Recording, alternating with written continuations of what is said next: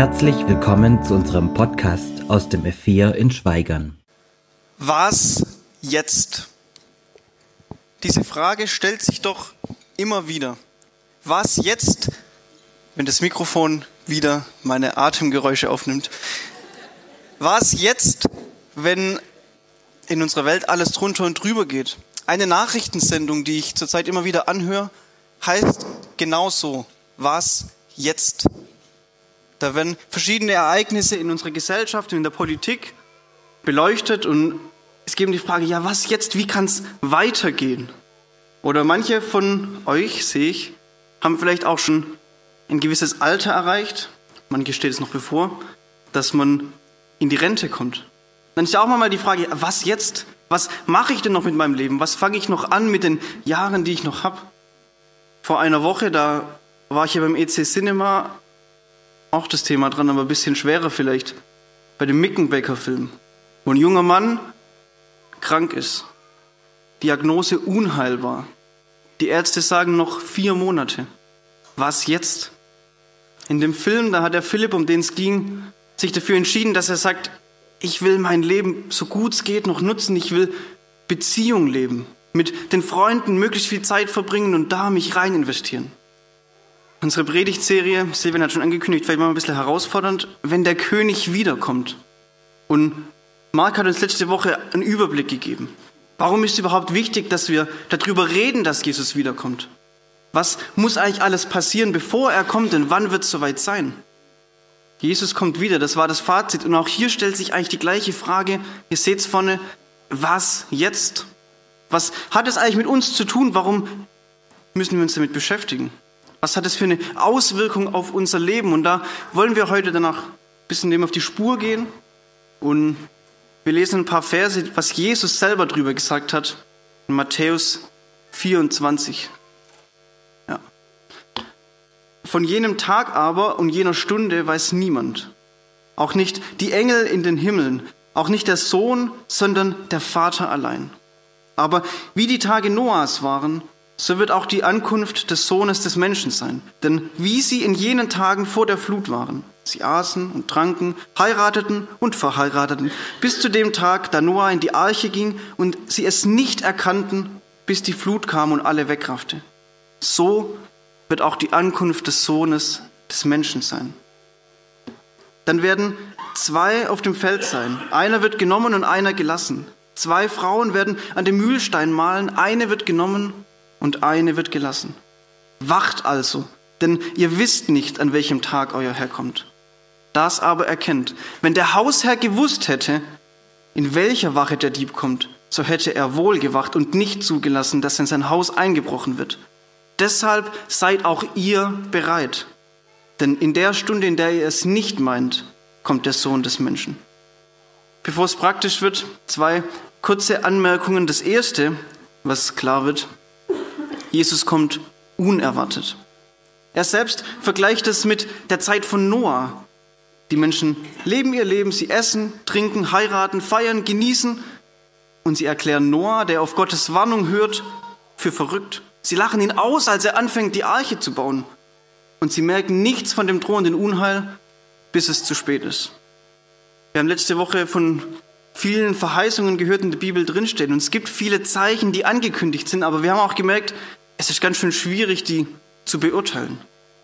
Und vielleicht erinnert ihr euch auch an diesen Prophet, der verschiedene Sachen verheißen bekommt, der große Dinge sieht, die Berggipfel, aber dass vielleicht dazwischen ein Tal liegt, eine lange Zeit, bis die einzelnen Sachen eintreffen, das kann man davor nicht genau sagen. Erst im Hinterher erkennt man es. Und selbst wenn wir alle Zeichen sicher deuten könnten, wüssten wir nicht, wann Jesus kommt, weil er selber sagt ja, ich komme dann, wenn niemand damit rechnet. Wir wissen nicht, wann Jesus genau wiederkommt. Das ist die erste Botschaft. Und das Zweite, was klar wird, Jesus kommt zur Trennung.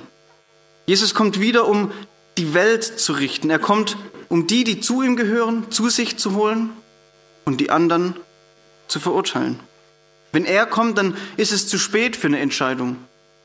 Dann werden zwei auf dem Feld sein, einer wird genommen und einer gelassen. Zwei Frauen werden an dem Mühlstein malen und eine wird genommen und eine gelassen. Das betrifft jeden von uns. Du musst dich vor Gott verantworten, wie du dein Leben gelebt hast, wie du mit deiner Zeit umgegangen bist und was du mit deinem Geld und deinen Mitmenschen getan hast. Und hier wird auch deutlich, jeder ist für sich selber verantwortlich. Es gibt kein, ja, ich gehöre doch dazu. Ich bin doch immer ins F4 in Gottesdienst gegangen. Meine Familie, die war doch schon immer fromm. Jesus fragt da nicht danach. Er fragt nicht danach, wie oft du hier im Gottesdienst sitzt. Und er fragt auch nicht, wie viele Bibelverse du auswendig kannst. Sondern er fragt, wie es in deinem Herz aussieht. Ob da eine lebendige Beziehung da ist, ob das eine Auswirkung hat auf dein Leben. Von außen ist ja auch kein Unterschied erkennbar zwischen den beiden. Und doch wird der eine auf dem Feld angenommen und der andere stehen gelassen. Warum? Vielleicht, weil er nichts von Jesus wissen wollte, weil ihm vielleicht andere Sachen wichtiger waren. Hauptsache, ich habe genug Geld. Hauptsache, ich kann mir alles leisten, lebe in Wohlstand und Sicherheit. Jesus kommt wieder und hier geht es nicht um eine kleine Lebenssache, sondern es geht um Leben und Tod. Es geht um deine Ewigkeit. Es geht darum, ob wir bei Gott sein werden oder die Ewigkeit getrennt von ihm verbringen müssen. Jesus kommt wieder. Und zwar entweder, um dich zu sich zu holen oder um dich zu richten. Und versteht mich jetzt nicht falsch in dem Punkt. Ja, wir dürfen den Segen, den Gott uns schenkt, genießen. Gott beschenkt uns überreich. Aber es darf uns nicht wichtiger werden als Gott selber. All das Gute, was wir in unserem Leben haben, darf uns nicht ablenken von den wesentlichen Dingen. Denn am Ende fordert Gott Rechenschaft, wie wir mit all dem umgegangen sind. Er hat uns gemacht, er hat uns das Leben geschenkt und jeder Atemzug ist ein unverdientes Geschenk. Es steht uns nicht zu, dass wir leben. Wir haben kein Recht darauf, kein Anspruch. Es ist allein seine Gnade, dass wir leben dürfen und dass er uns so reich beschenkt. Aber darum fordert er eben auch Rechenschaft. Und so bedeutet das Kommen von Jesus für die einen Freude. Freude darüber, dass die Hoffnung endlich erfüllt wird, dass die Zeit des Ausharrens, des Wartens auf die Wiederkunft vorbei ist. Freude, dass wir jetzt bei Jesus sein dürfen. Freude, dass endlich alles gut wird. Aber für die anderen kommt Jesus zum Gericht. Und dann ist es zu spät, um sich umzuentscheiden. Dann ist die Zeit der Gnade vorbei. Noch leben wir in dieser Zeit der Gnade. Noch steht Jesus da mit offenen Armen und sagt, komm her, lass dich versöhnen mit Gott. Komm her. Aber irgendwann wird es zu spät sein. Und das führt uns wieder zurück zu unserer eigentlichen Frage. Was jetzt? Jesus kommt wieder, gut, aber sollen wir jetzt all unseren Besitz verkaufen und das Geld spenden an die Bachmanns? Oder sollen wir am besten selber gleich unseren Job kündigen und mit ihnen in den Sudan fliegen? So wurde es immerhin immer wieder mal gemacht. Aber Jesus sagt ja auch, ihr wisst nicht, wann ich komme. Und er deutet an, dass es länger dauern wird als erwartet. Als ich diesen Text in der Vorbereitung gelesen habe, da war die erste wirkliche Frage, die mich beschäftigt hat, woher weiß denn ich eigentlich, dass ich zu Jesus gehöre und dass ich da dabei sein werde, wenn er kommt? Ich erinnere mich, als kleines Kind gab es eine Zeit, da hatte ich Angst davor, dass Jesus jetzt kommt und ich nicht dabei bin. Das ist ja die alles entscheidende Frage, wie kannst du dazugehören zu denen, die Jesus zu sich holt? Und menschlich betrachtet kannst du es nicht. Du kannst es nicht. Keiner von uns kann von sich aus mit Gott Gemeinschaft haben, weil wir nicht zu Gott passen. Gott ist gerecht, gut. Er stellt sich selber zurück, weil er liebt. Gott vergibt. Gott macht keine Fehler. Er ist perfekt. Kurz gesagt, Gott ist heilig. Und dann schaue ich mich an und ich merke, das passt nicht. Immer wieder schaue ich nur auf mich selber, auf das, was ich will. Dann mache ich vielleicht doch mal wieder ein bisschen krummen Weg, weil es einfacher ist. Da eine Notlüge, hier ein bisschen, das macht doch nichts. Nein, Gott kann mit uns eigentlich nichts zu tun haben, weil dann wäre er nicht mehr perfekt, nicht mehr nur gut. Und ich möchte es einem Beispiel verdeutlichen, das ihr vielleicht selber kennt oder euch zumindest vorstellen könnt. Und zwar gibt es ja manchmal Menschen, die einem eigentlich nicht gut tun die einen dazu verleiten, Dinge zu tun, die man eigentlich nicht tun möchte oder sogar gar nicht tun will. Zum Beispiel über andere lästern, hintenrum bisschen was reden oder auf einem Fest doch mal wieder ein bisschen mehr zu trinken. Und wir Menschen sind da ja meistens nicht so kleinig, kleinlich. Und dann sagt man, ja, ich drücke ein Auge zu, ich lasse mich davon ein bisschen anstecken. Ich, ja, so schlimm ist es ja doch auch nicht. Ich kann ein Auge zudrücken. Aber Gott drückt kein Auge zu. Gott kann kein Auge zudrücken. Gott kann keine Kompromisse machen. Wenn er perfekt und komplett gut ist, dann kann er keine Gemeinschaft mit Menschen haben, die das nicht sind. Und es ist von vorne bis hinten das Thema der Bibel. Wie kann Gott gerecht sein und trotzdem mit ungerechten Menschen zu tun haben? Das passt doch nicht zusammen. Und dieses, das passt nicht zusammen, nennt die Bibel Sünde. Das ist das, was uns von Gott trennt, dass wir nicht zu ihm passen. Unsere ganze Welt passt nicht zu Gott. Sie widerspricht seinem Wesen, seiner Art und ganz oft will die Welt ja auch gar nichts mit Gott zu tun haben. Das Spannende ist, dass Gott mit der Welt was zu tun haben will. Dass Gott die Welt geschaffen hat, um mit ihr was zu tun zu haben. Und damit er das kann, richtet er die Welt. Gott kommt, um die Welt zu richten. Das ist die Verheißung, die wir haben. Jesus kommt wieder, um zu richten. Und richten heißt jetzt keineswegs nur, wie wir das oft verstehen, Vergehen zu bestrafen und hier wieder einen Knast aufzubrummen oder sonst was, sondern richten heißt vor allem in Ordnung bringen. Gott kommt, um die Welt in Ordnung zu bringen, um sie gerecht zu machen. Wow, gibt's eigentlich eine bessere Botschaft, eine größere Hoffnung für unsere Welt, in der eine Krise die nächste jagt? Gibt es eine tröstlichere Hoffnung, in der so oft das Leid regiert? Gibt es eine schönere Hoffnung für unsere Welt, in der Geld regiert und die Mächtigen ihre Macht skrupellos ausnutzen und andere unterdrücken? Gott kommt, um die Welt in Ordnung zu bringen, um sie zu richten und wieder gerecht zu machen. Halleluja. Das Problem ist nur, ich selber passe ja da eigentlich auch nicht dazu. Ich passe doch genauso wenig zu Gott und ich habe es nicht verdient, in dieser neuen Welt zu sein. Weil sobald ich drin bin, ist die Welt ja nicht mehr perfekt, ist sie nicht mehr nur gut, ist ja Böses drin. Und dann entspricht sie nicht mehr Gottes Vorstellung. Und das ganze Theater von Sündenfall und Abraham und Erwählungsgeschichte Israel bis zu Jesus geht von vorne los. Nein, Gott darf mich nicht in seine neue Welt reinlassen. Als Menschen passen wir nicht zu Gott. Und jetzt ist die gute Nachricht das Evangelium, das, warum wir heute Morgen hier sind, doch dass Gott uns trotzdem haben will. Dass er Gemeinschaft mit dir haben will, obwohl du so oft nichts von ihm wissen willst und ihm mit deinem Verhalten auf der Nase rumtanzt. Und was du selbst niemals könntest, das will Gott dir schenken. Ein neues Leben, eine neue Existenz. Jesus spricht davon, dass wir neu geboren werden müssen. Erst wenn Gott in uns wirkt und uns durch seinen Geist verändert und erneuert, erst dann können wir Gemeinschaft mit ihm haben. Und es geht, weil Gott sich selber, ihr seht jede Woche das Kreuz, Gott sich selber hingegeben hat. Jesus stirbt am Kreuz, er gibt sein Leben für all das, was dich von Gott trennt, für all das, was nicht zusammenpasst. Und das völlig unverdient. Es steht keinem von uns hier zu. Wir haben nichts getan, dass wir da irgendwie ein Anrecht drauf hätten. Wir haben nichts getan, dass wir es einfordern können. Es ist völlig unverdient. Es ist Gnade. Gott tut es aus Liebe, weil du sein Geschöpf bist und weil er dich bei sich haben will. Gnade über Gnade über Gnade über Gnade. Weil du selbst nicht zu Gott kommen kannst. Kommt Gott zu dir. An Weihnachten feiern wir das wieder. Gott kommt auf die Erde, macht sich ganz klein und er sagt, ich weiß, dass du nicht zu mir passt. Ich weiß, dass du nicht perfekt bist, aber ich liebe dich trotzdem und ich will mit dir Gemeinschaft haben. Ich will, dass du zu mir gehörst und dafür habe ich alles, alles getan. Ich habe meinen Sohn Jesus in den Tod gegeben dafür, dass du mit mir Gemeinschaft haben kannst. Und wenn du diese Vergebung annehmen willst, dann gehörst du zu mir. Und dann wirst du dabei sein, wenn Jesus kommt, um die Seinen zu holen. Warum erzähle ich das euch so lang? Das habt ihr doch bestimmt schon oft gehört. Ich glaube, es gibt nichts Wichtigeres, nichts Größeres als genau diese Botschaft, die wir immer und immer wieder hören müssen. Davon hängt unsere Ewigkeit, unser Leben hängt davon ab, ob wir diese Vergebung annehmen wollen oder nicht.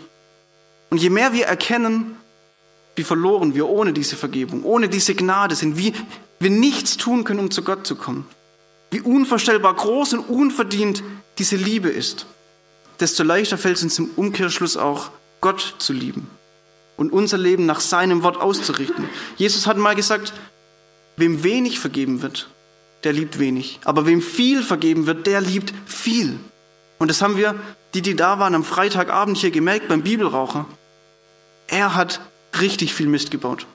Er hat es erlebt, dass er nicht zu Gott kommen kann, dass er nicht zu Gott passt, aber er hat sich vergeben lassen. Er hat erlebt, wie Gott ihn annimmt und darum kann er heute anderen Leuten diese Liebe weitergeben. Darum kann er sich geduldig um blinde Menschen kümmern und steht hier vorne wie der liebste Opa, den man sich vorstellen kann.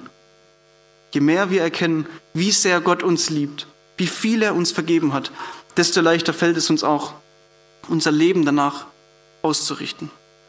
Und der Apostel Paulus, der schreibt im Römerbrief, das finde ich ganz spannend, elf Kapitel lang genau darüber, wie verloren die Menschen sind, wie sie nicht zu Gott passen, wie nichts, sie können keine Gemeinschaft haben, aber Gott kommt und er macht es möglich.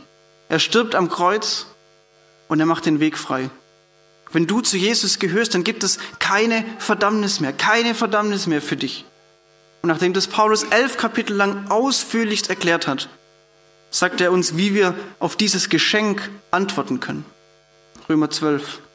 Ich habe euch vor Augen geführt, Geschwister, wie groß Gottes Erbarmen ist. Die einzige angemessene Antwort darauf ist die, dass ihr euch mit eurem ganzen Leben Gott zur Verfügung stellt und euch ihm als ein lebendiges und heiliges Opfer darbringt, an dem er Freude hat. Das ist der wahre Gottesdienst und dazu fordere ich euch auf.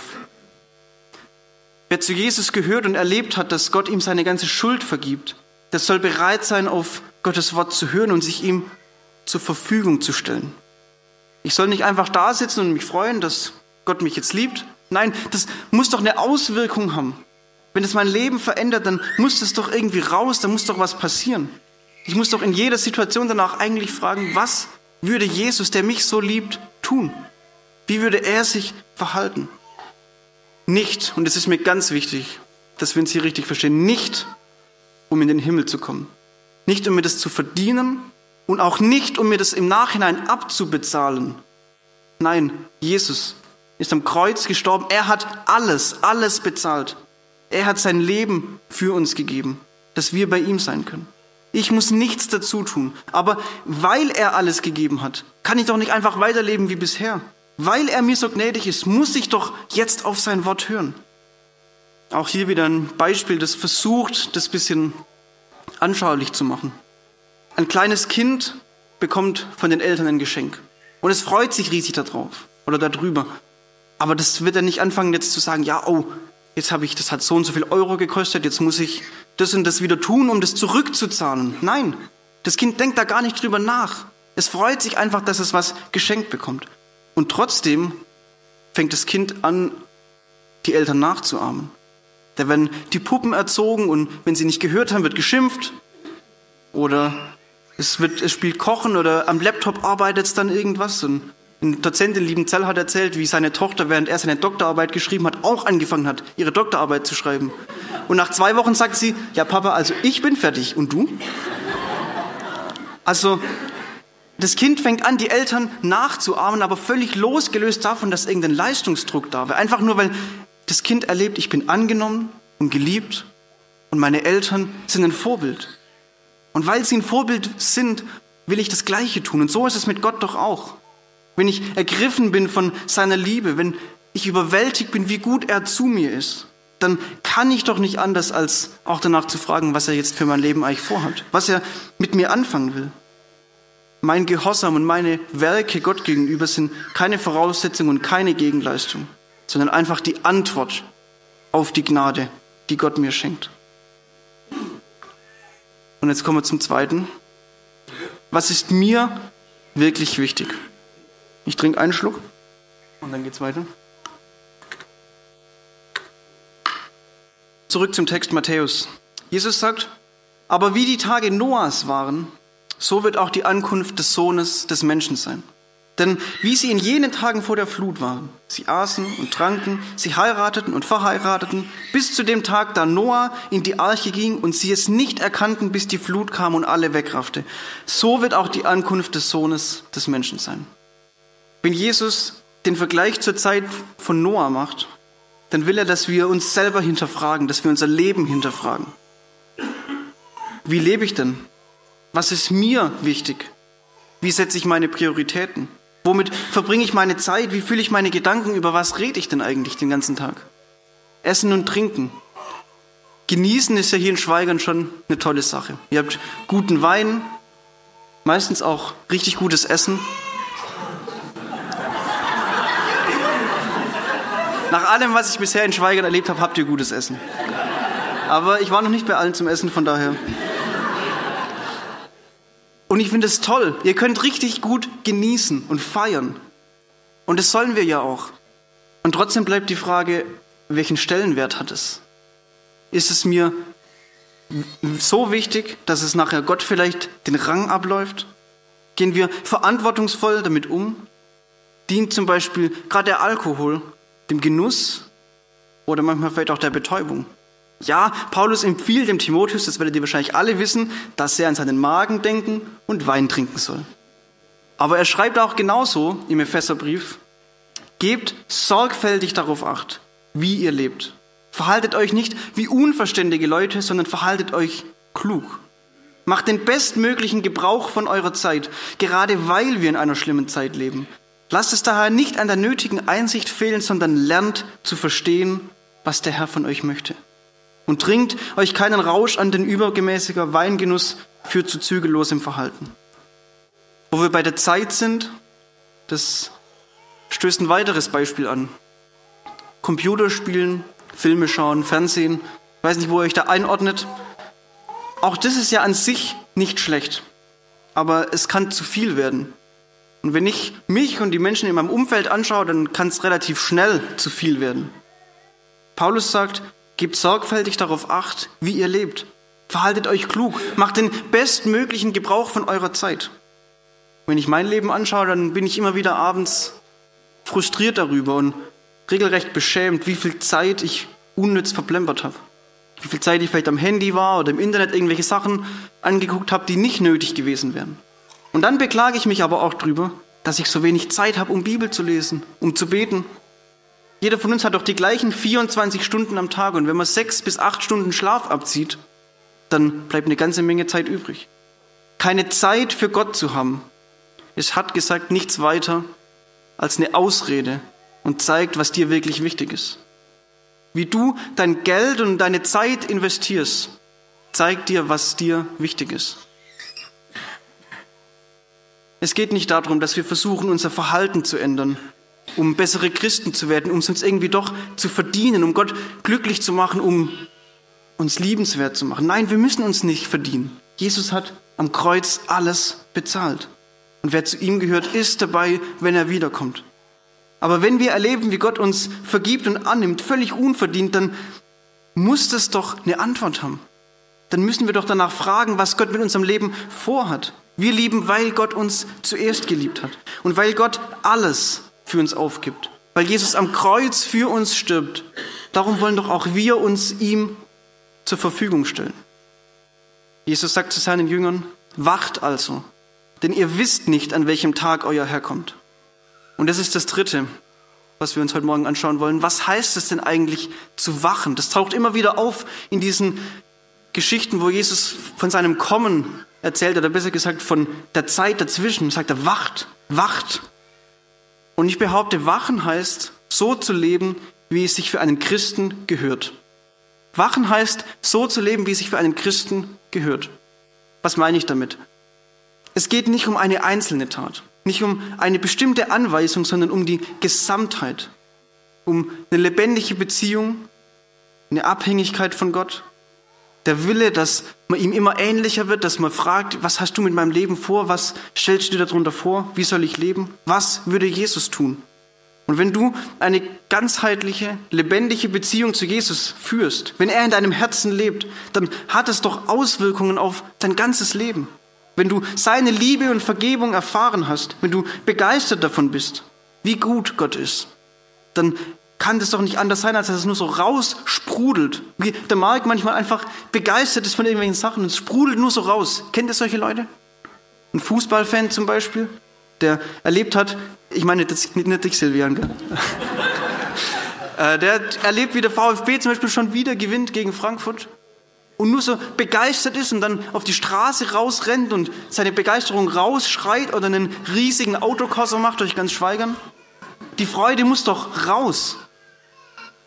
Oder auch so wie hier in der Gemeinde, wenn ein neues Kind geboren ist. auch das gleich rumerzählt wird, wenn man sich freut, da kommt ein neuer Mensch auf die Welt. Das muss doch raus. Das hat doch eine Auswirkung. Und so ist auch mit Gott.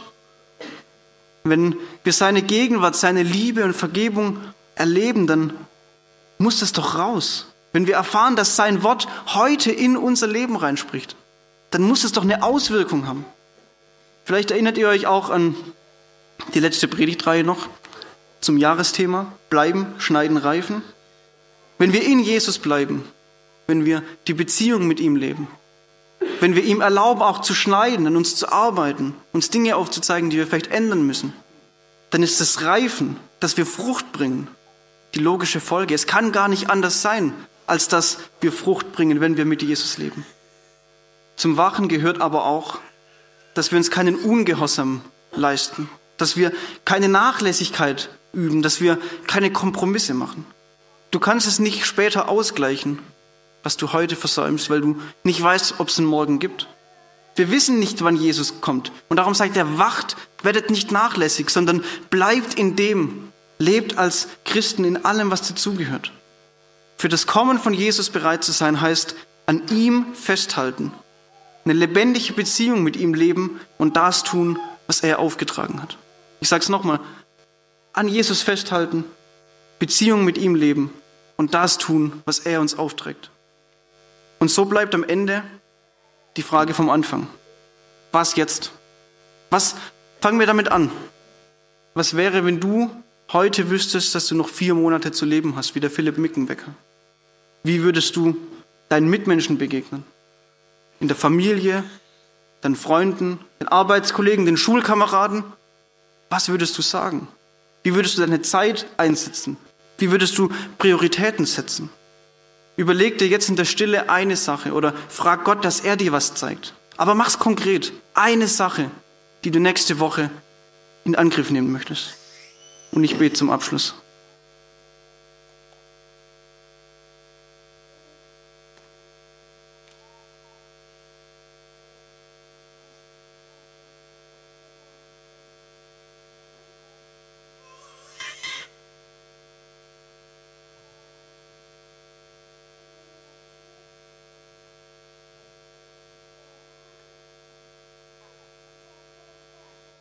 Jesus, danke für alles, was du getan hast, dass wir zu dir kommen und zu dir gehören dürfen.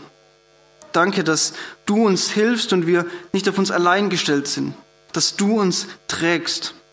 Danke, dass du durch deinen Geist und dein Wort jetzt schon da bist und dass du dann kommst, um uns zu dir zu holen. Herr, komm bald. Amen.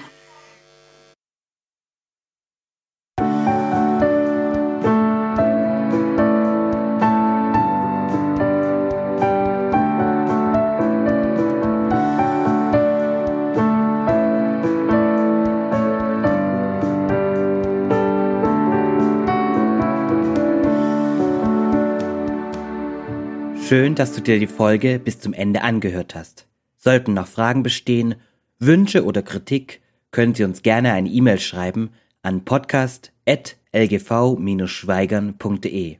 Bis zum nächsten Mal.